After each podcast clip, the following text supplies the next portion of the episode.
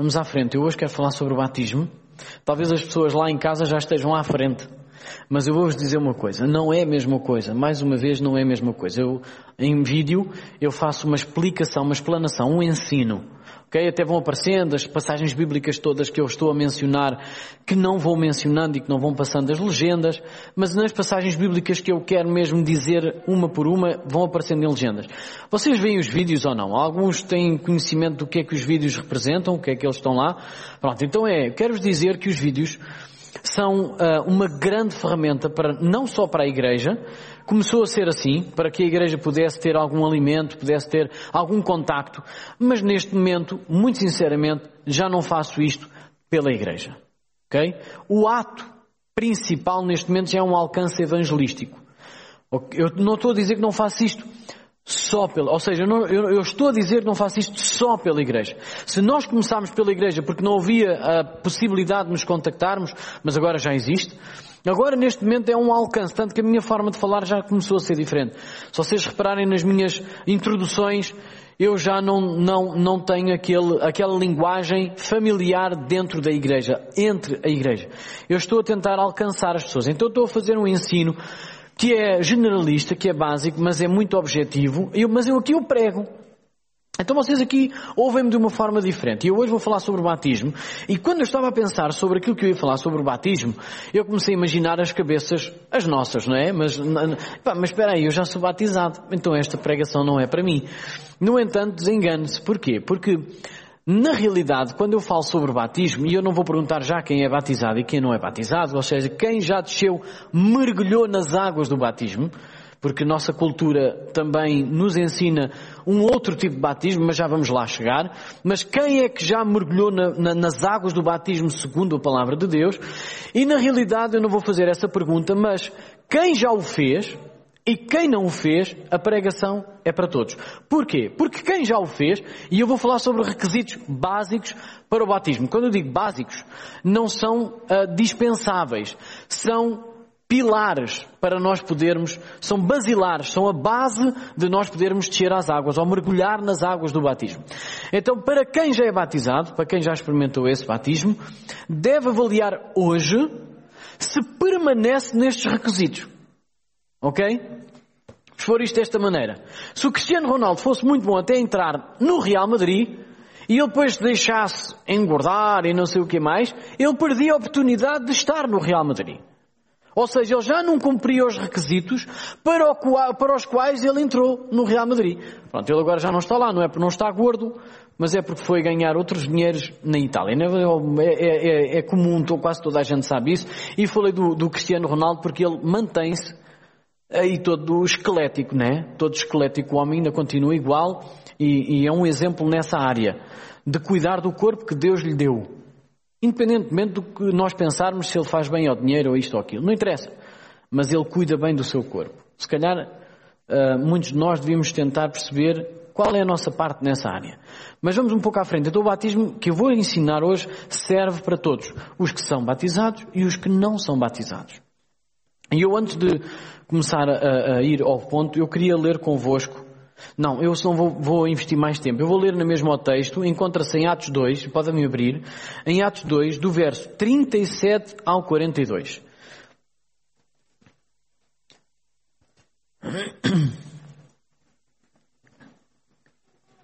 E agora, falando de requisitos, vocês podem ir abrindo Atos 2, verso 37 ao 42. E nós vamos fazer o seguinte, já agora explico. Eu tenho três pontos principais. Porque o batismo requer três coisas essenciais. Que são elas: ouvir e crer no Evangelho. Segundo requisito essencial: o, batismo requer arrependimento. Terceiro requisito essencial: o batismo requer batismo, e já vou explicar o que isto quer dizer, ou seja, mergulhar nas águas do batismo, e perseverança. Este é dois em um. Hein? Este é mesmo dois em um. Então, para falar sobre requisitos, e falando de requisitos, eles na realidade são necessários para quase tudo. Vocês já pensaram nisto? Há requisitos para quase tudo. Um exemplo muito claro que todos nós passamos por eles. É na área escolar. Quais são os requisitos escolares? Por exemplo, nós quando queremos entrar para um curso, seja ele qual for, há requisitos mínimos que nós devemos hum, ter. Por exemplo, escolaridade mínima, idade mínima, nós temos que ter declarações médicas e depois, mediante o curso, esses requisitos vão se estreitando cada vez mais. Todos nós estamos conscientes disto, certo? Então os requisitos não são uma coisa alienada à nossa vida. Outro exemplo, e isto é se calhar mais para aqueles que trabalham com computadores. Eu ia dizer mais os jovens, mas os jovens não estão. Eu ia dizer os jovens não estão cá. Os jovens estão cá, claro que estão cá. Eu sou jovem, por isso estão cá, né? E quem se considerar jovem, diga amém.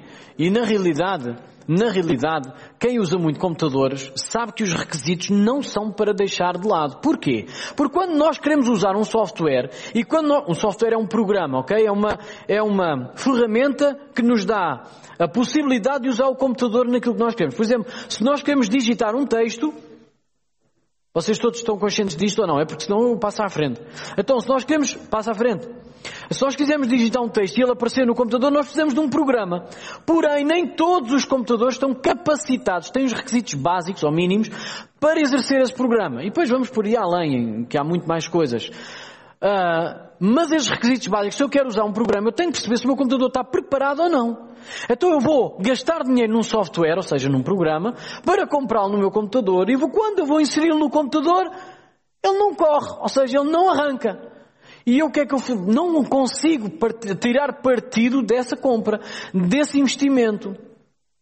E nós na vida real também é assim. E relativamente ao batismo, isso também acontece. Da mesma forma isto acontece na vida espiritual. Há requisitos básicos para certas e determinadas coisas. E no batismo também. E quando Jesus, em específico neste mandamento de Jesus acerca do batismo, isto também acontece. No texto nós vamos observar Pedro declara alguns princípios mestres, básicos, e eu estou, já os dei, não é? Aqueles tais três, e nós vamos ver isso neste, neste texto, de Atos 2, 37 a 42. E eles estariam a começar uma nova etapa. Qual era a nova etapa? Era a etapa da igreja. Eles estavam agora neste momento a construir a igreja, aquilo que nós entendemos como igreja hoje. Porque até ali não havia igreja. E eles estavam nesta área, eles estavam neste momento. E eles tinham sido claramente comissionados pela pessoa de Jesus para que eles fossem fazer novos discípulos, certo? E que os fizessem o quê? E que os batizassem em nome do Pai, do Filho e do Espírito Santo. E esta foi uma comissão dada, uma prática dada à Igreja e esta responsabilidade de praticar de forma verdadeira está na Igreja, na instituição, mas também no, no candidato ao batismo. Ou seja, a responsabilidade é repartida entre a instituição a Igreja e o candidato, pelo que se responsabiliza ambos pela prática responsável deste mandamento. Nós entendemos isto assim, ok? Nós entendemos isto assim. A prática do batismo tem uma responsabilidade dupla que faz parte da instituição, mas também do candidato ao batismo. Então vamos lá. É muito importante observar e praticar este mandamento de Jesus. Mas para isso, nós devemos conhecer quais são os requisitos. E neste texto iremos observar esses, esses tais requisitos. E o texto de Atos 2, 37 42 dão-nos. Então o primeiro é o batismo bíblico requer ouvir e crer no Evangelho. Vamos ler o versículo 37 apenas agora, ok? Diz assim: Ouvindo eles estas coisas, compungiu-se-lhes o coração e perguntaram a Pedro e aos demais apóstolos: Que faremos, irmãos? Bom, em primeiro lugar é preciso, é preciso definir a palavra batismo. Ok? E em ciências da linguagem, é comum dizer-se que a linguagem é um organismo vivo. Por isso, está sujeito a alterações. A alterações culturais, alterações de território e alterações do tempo.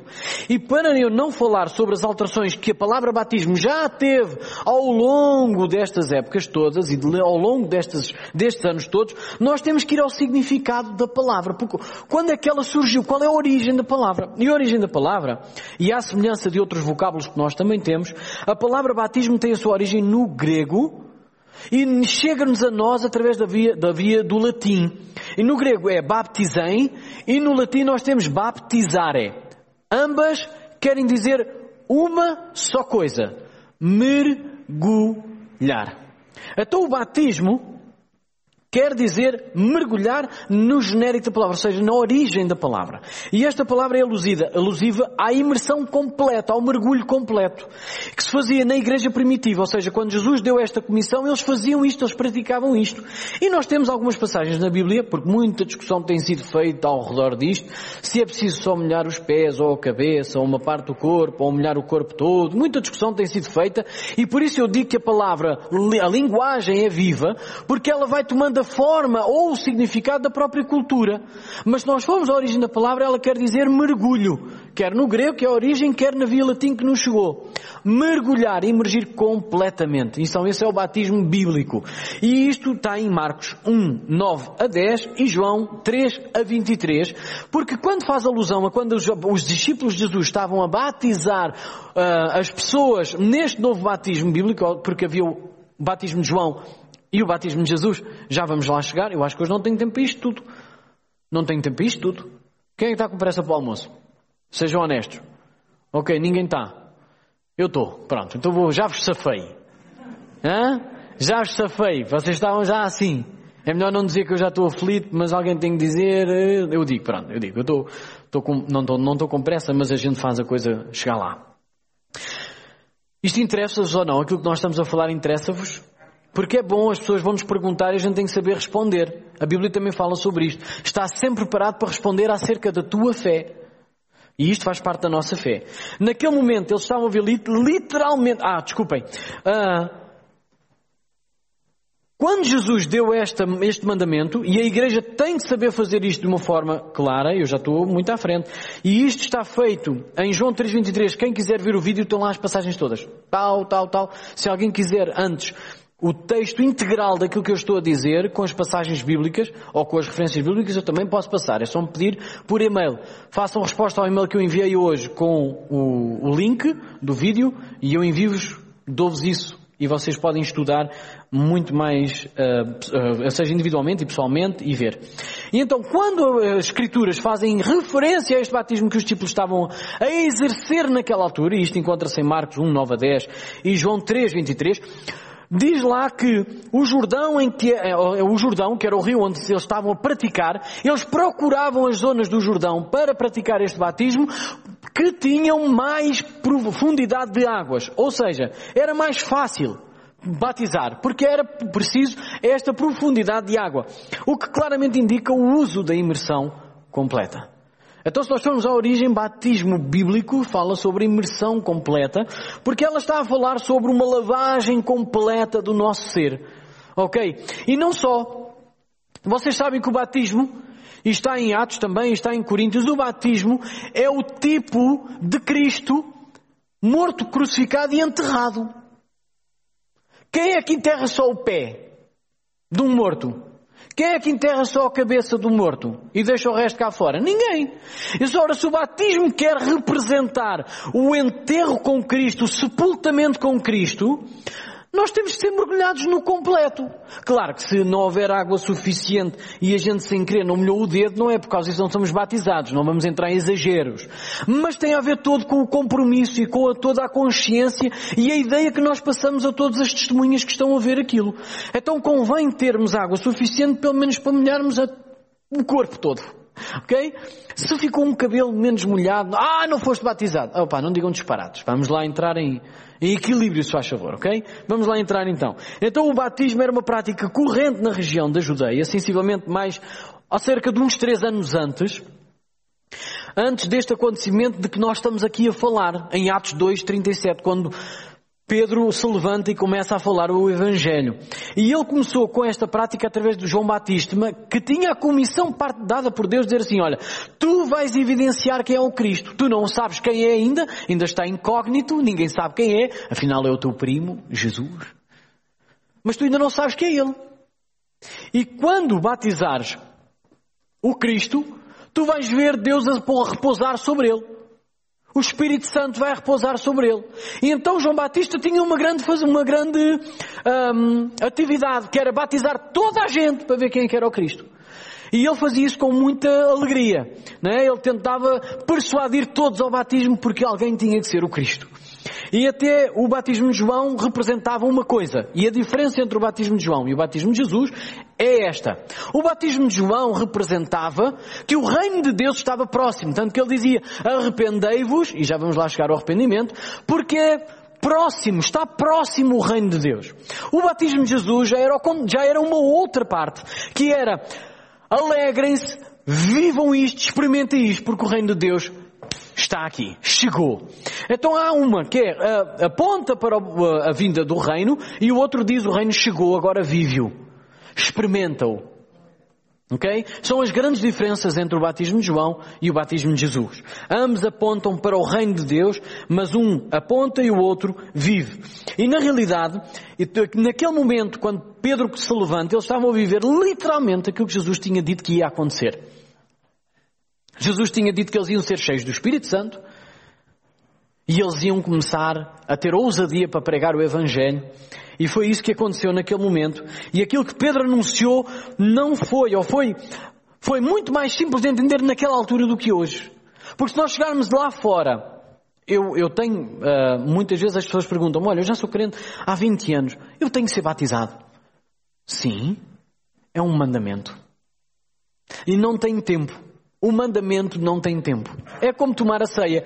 Eu tenho, eu já estou na igreja há 30 anos. Eu devo tomar a ceia. Deves? E para tomar a ceia eu tenho que ser batizado? Claro. Porquê? Porque o batismo é a introdução no corpo de Cristo. O batismo é a evidência maior de que nós já somos crucificados com Cristo, sepultados com Cristo e já nascemos de novo para uma nova vida. Isso é o que o batismo representa. Ora, eu não posso estar a querer tomar a ceia sem primeiro ter dito à igreja e a mim mesmo e a Deus e a toda a gente que eu já estou pronto. Eu já tomei esse compromisso. Agora eu quero participar da ceia. Estão a perceber a coisa? O batismo introduz-nos no corpo de Cristo mundial, universal, e aí a ceia faz-nos dar contas a um corpo próximo. Fiz-me entender? Vocês não tomam a ceia com o resto do corpo de Cristo, pois não? Mas nós tomamos juntos. Então é isto. O batismo é uma vez para sempre e ceia é continuamente para fazer. Esta é o ensino e Pedro anunciou aquilo que estava a acontecer. E Pedro o que fez? Porque eles naquela altura estavam todos à espera do Cristo. Nós hoje não chegamos lá fora e dizemos assim, olha, hum, você faz parte da igreja. Ah, sim, crê em Deus. Sim, sim. Crê em Jesus Cristo. Sim, sim. E é batizado. Não. Porquê? Porque as pessoas não estavam à espera daquilo ainda e nós também, como igreja, não pregamos o Evangelho total. E eu estou a dizer isto nesta igreja porque eu sei que há pessoas com 30 anos de crente que não são batizadas.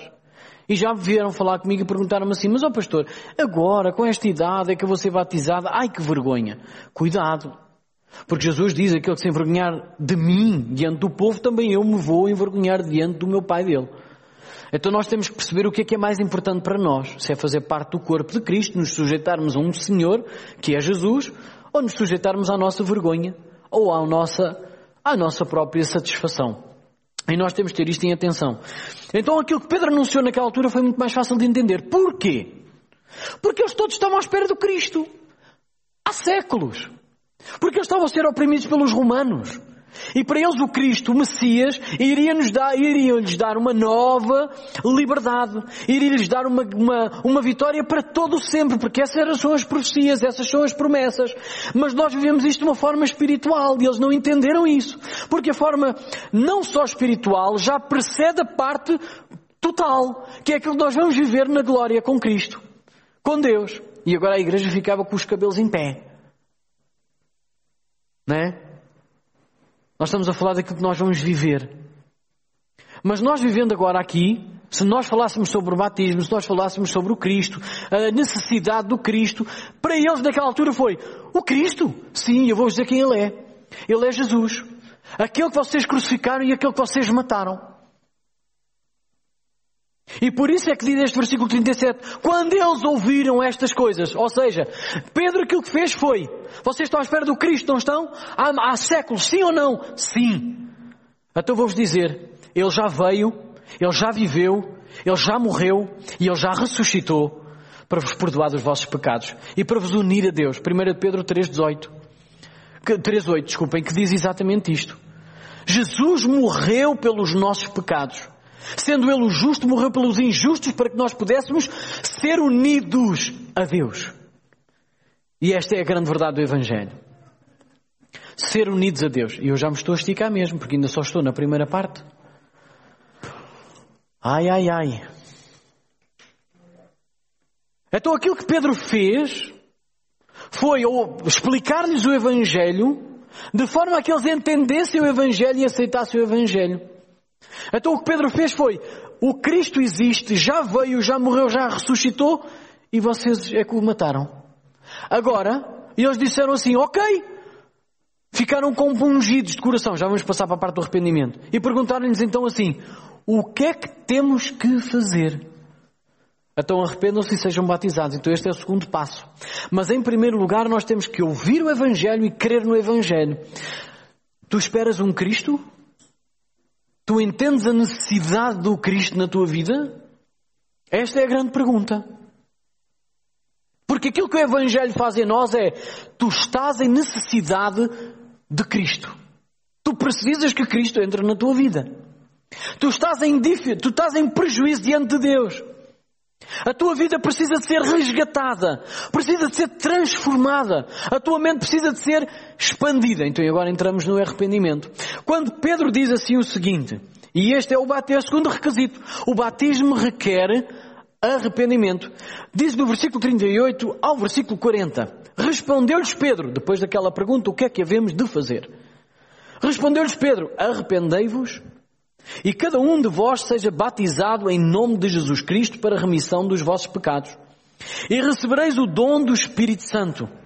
Pois para vós outros é a promessa, para vossos filhos e para todos os que ainda estão longe. Isto é, para mim. Querem ver o que é que está escrito? Para todos os que estão longe. Isto é, para quantos o Senhor nosso Deus chamar. Então é para mim. Porque eu antes não via isto. Eu antes estava cego para isto. Este Evangelho estava-me bloqueado ao entendimento. Eu não entendia isto. E agora entendo. Deus está a chamar-me. Se eu entendi isto, e esta notícia, porque Deus me está a fazer entender.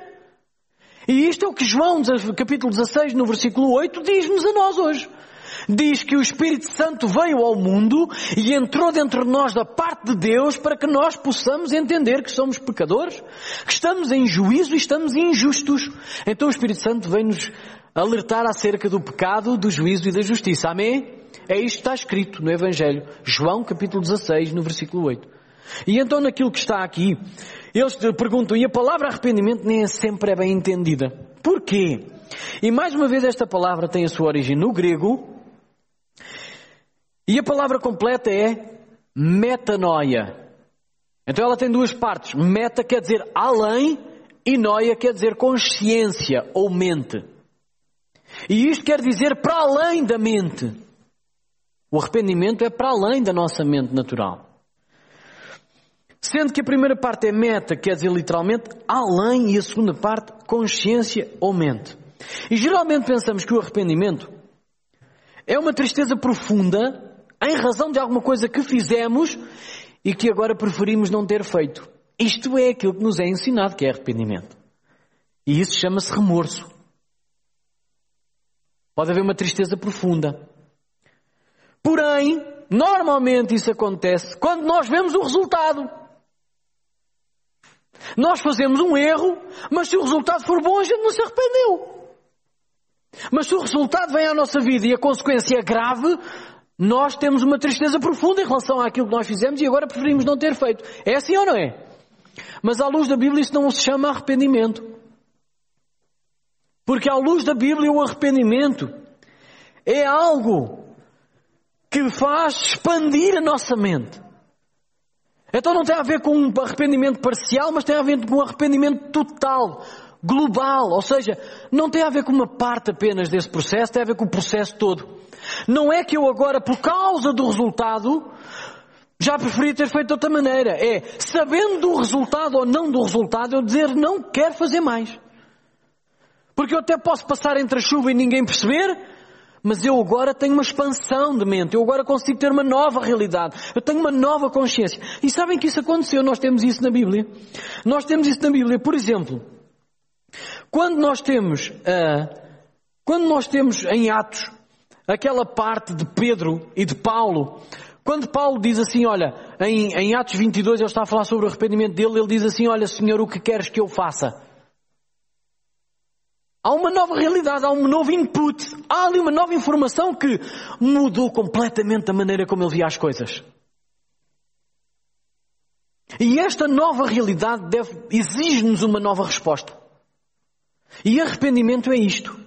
Não é uma um remorso, uma tristeza profunda em relação a alguma coisa, mas é nós entendermos e tomarmos a nossa culpa. E isso está no versículo 2, no, no, no, capítulo 2, no versículo 38, porque diz, quando Pedro diz, no versículo 37, quando eles dizem, eles ouvindo estas coisas, compungiu-se-lhes o coração. O que é que é compungir? Realmente também metem cada palavra lá na Bíblia, mas eu quero vos dizer o seguinte, e eu usei esta versão exatamente por causa disto, porque se vocês forem às versões novas, diz lá, eu até tinha aqui para ler no início, e eu creio que não tirei aqui do sítio, ele diz, quando ouviram isto ficaram muito comovidos,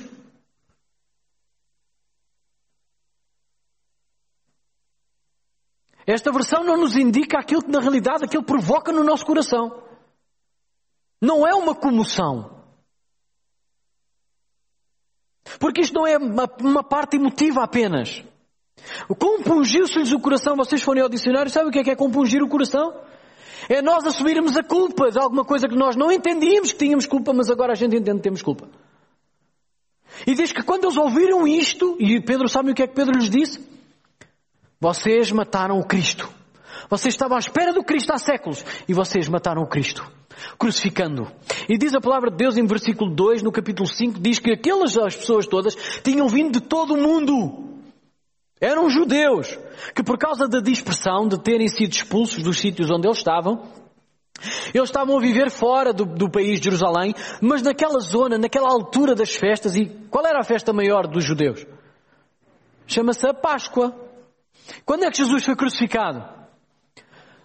Nos dias anteriores à Páscoa. No fundo é na Páscoa, porque a Páscoa tinha sete dias.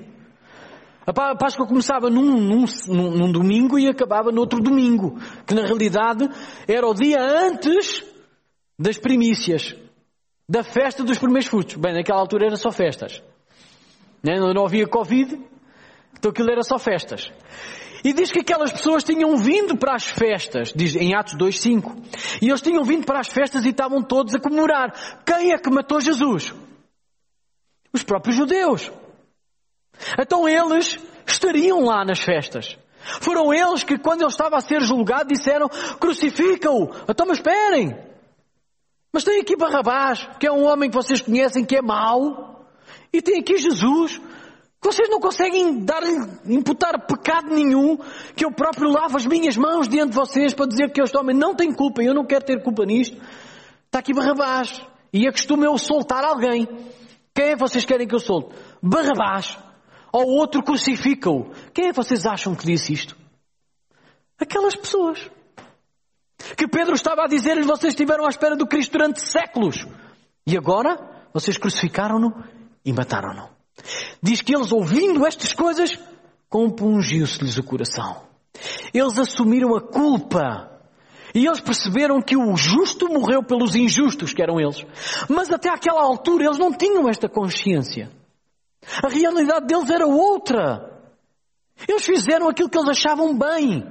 E é como nós também somos. Nós até uma certa altura não somos, a nossa mente não é expandida. Não nos é mostrada uma nova realidade. Mas a todos aqui a nova mente é expandida e é mostrada uma nova realidade e que nós assumimos a nossa culpa diante de Deus. É isso que a Bíblia chama de arrependimento. Então, enquanto nós não entendermos isto e não formos assumidamente diante de Deus a dizer, Senhor, agora eu entendi. É um dos requisitos ao batismo. Porque aquilo que nós estamos a dizer quando nós estamos a ser mergulhados é dizer, eu entendi, afinal Jesus morreu por mim, quem devia ter lá estado era eu. Então eu quero descer às águas do batismo, mostrando que eu estou sepultado em Cristo, por isso vou ressuscitar com Ele. Isto é, é, é espetacular. Os meus cabelos levantam-se nesta altura. Normalmente a esta hora? Mesmo até quando eu faço a depilação. Até sinto mais. É, mas o terceiro ponto, eu não posso esticar mais, já são 11h30 e eu tenho um compromisso para com vocês. O batismo bíblico requer batismo e perseverança. Agora, depois de todas estas coisas, de ouvir o Evangelho, de crer no Evangelho, e o que é que o crer no Evangelho nos mostra? Que nós estamos em falta para com Deus. Afinal, eu estou em falta para com Deus.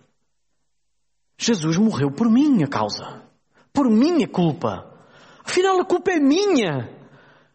E a minha mente abre-se, porque eu ouvi o Evangelho. E o Evangelho faz este milagre nas pessoas. Porque desde quando é que eu, com 19 anos, alguém me conseguia dizer a mim, Alexandre, tu tens culpa da morte de Jesus. Eu mandava as pessoas darem uma curva logo. Mas é que era logo. E se eu soubesse que eles vinham falar-me disso, já não me apanhavam a não ser as costas. E eu corria bem. Foi Deus que entrou na minha vida e me mostrou o quão, o quão falho, o quão longe de Deus eu estava. E eu dou graças a Deus por isso, porque eu ouvi o Evangelho, eu criei no Evangelho e isso fez-me eu arrepender-me. Até o arrependimento não é glória nossa, é de Deus. Mas depois disto, o que é que me serve mais? De andar 10 anos na igreja a tirar um curso? Não! Diz que eles perguntaram o que é que nós temos que fazer. Ele disse arrependam-se. E eles, na realidade, já estavam a mostrar arrependimento. Mas Pedro só viu aquilo de algumas pessoas.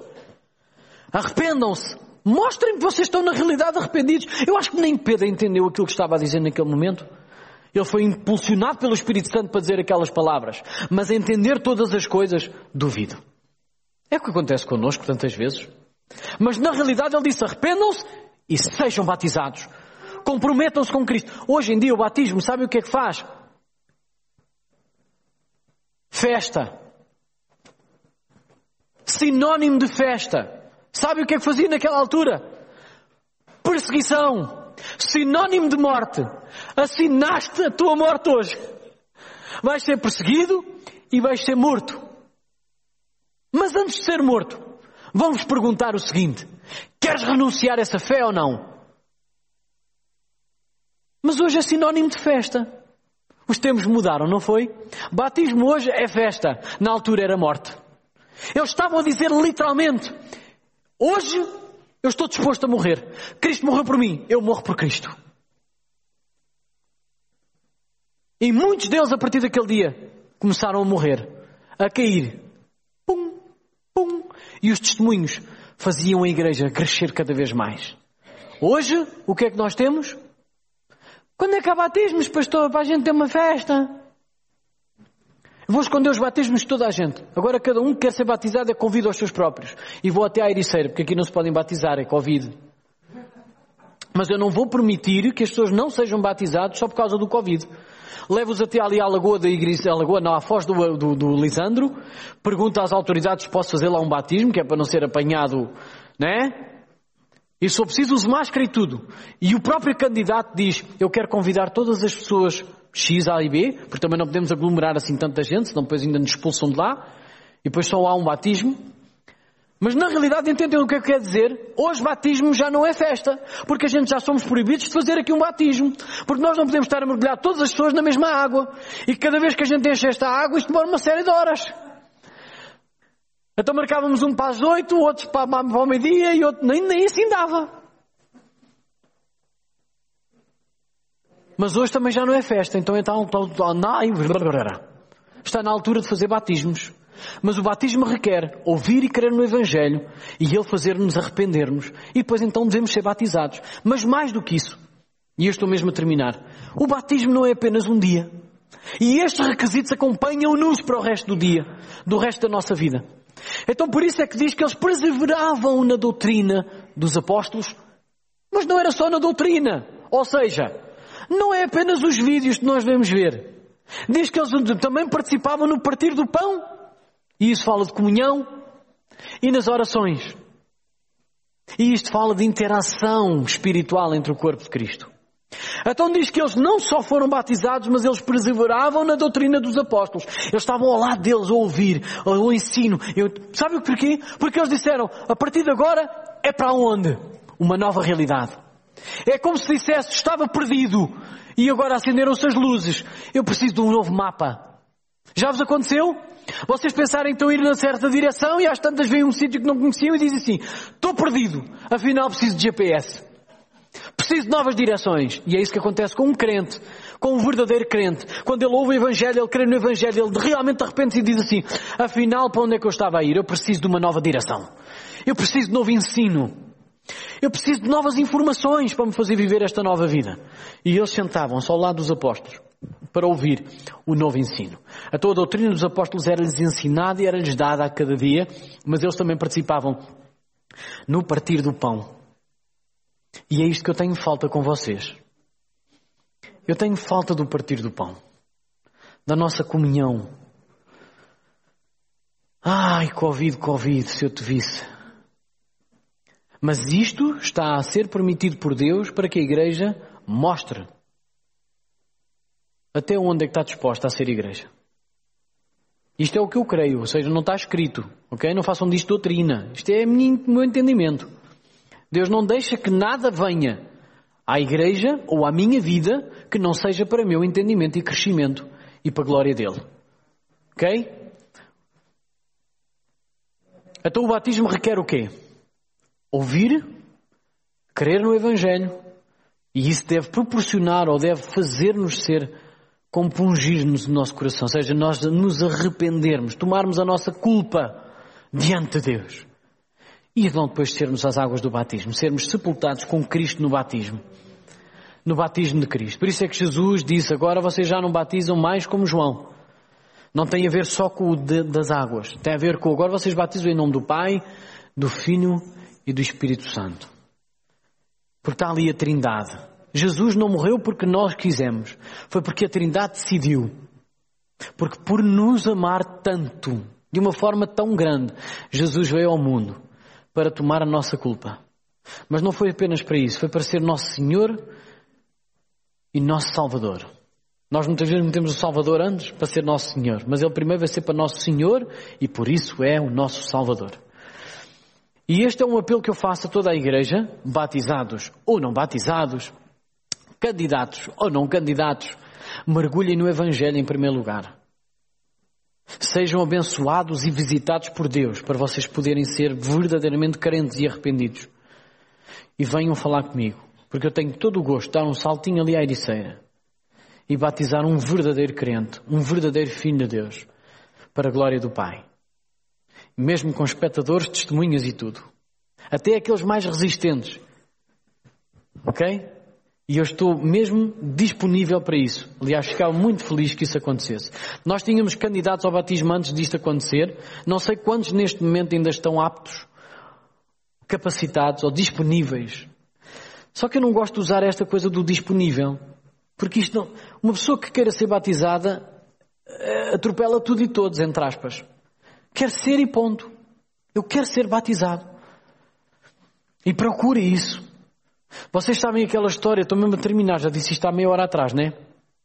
Aquela história que tem em Atos 8, quando a igreja estava a batizar tudo e todos que estavam mesmo verdadeiramente arrependidos. Jesus, Jesus não, o Espírito Santo de Deus diz assim a Filipe, porque Jesus já tinha ressuscitado, diz assim a Filipe, olha, tu vai até ao deserto, depois vai lá passar um carro, eu quero que tu pregues o Evangelho. Ok, ele ficou para lá, foi para lá, foi para lá, mas o que é que eu estou aqui fazendo no deserto, aqui à beira da estrada, de repente parece um, um carro. Um carro que na altura era puxado por animais, não é? Um coche e uma carroça. E ia lá dentro um eunuco, tanto é que o começou, viu o carro aproximar-se e disse, bom, deixa-me ver se é este. E começou a ouvir o homem a, a ler Isaías em 53, a falar sobre que ele tinha sido, ido, ido, ido, para o matador como um cordeiro, que não tinha falado. Ele disse, oh, olha, tu entendes o que lês? E o eunuco lá dentro dizia assim, não, como é que eu vou entender se não há ninguém que me explique? Ele diz, então posso entrar aí dentro e posso ser o teu professor. E ele entrou, e diz que percorreu o caminho Até que eles chegaram a um sítio e ele já deve ter pregado o Evangelho todo. O homem deve ter querido, porque ele disse, olha, o profeta falava de si mesmo ou falava de outro? E ele disse, oh, está aqui a oportunidade. Aquilo que tu estás a ler é acerca do profeta Isaías que estava a falar sobre Jesus, que foi morto e crucificado, sepultado e ressuscitou ao terceiro dia. E ele veio para nos dar a salvação. Ele veio para nos fazer novas criaturas. Pessoa veio nos unir a Deus outra vez. Nós estávamos separados e ele veio nos unir a Deus. E ele disse, então, ele deve ter pregado o Evangelho todo, nós não temos esta, esta sequência toda, mas diz à altura que eles chegaram a um sítio com água e sabe o que é que o Nuque disse? É lá! Isto já sou eu a inventar, não? ele não disse é lá. Está ali água! O que é que me impede de eu ser batizado? E sabe o que é que Filipe disse? Com muita ousadia. Eu outro dia explico-vos porque é que eu digo que é com muita ousadia. Agora vou-vos deixar com água na boca. Para a semana eu digo, pronto. Se Deus permitir, não é?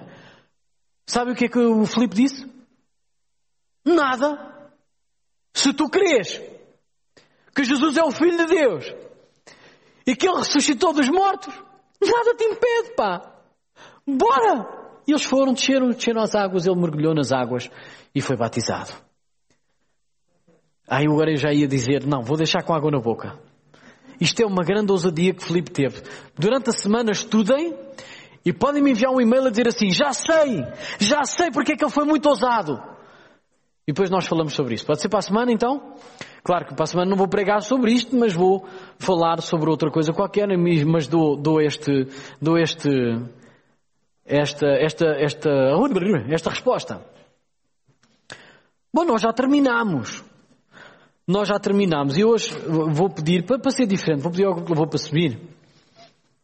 E, e ele vai nos despedir com um tema, com a música, e nós vamos, de forma ordenada, de forma responsável, dirigir-nos até lá fora. Quem quiser dar ainda oferta financeira através do gasofilácio pode fazê-lo, porém também pode fazer por MBWay ou IBAN. Nós queremos ser, e vou-vos dizer, ninguém é uh, obrigado a dar, seja o que for.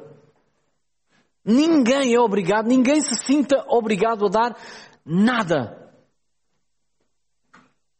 Nós só damos por ser gratos, por reconhecermos que Deus tem sido conosco e nada nos tem faltado e nós queremos partilhar com os outros.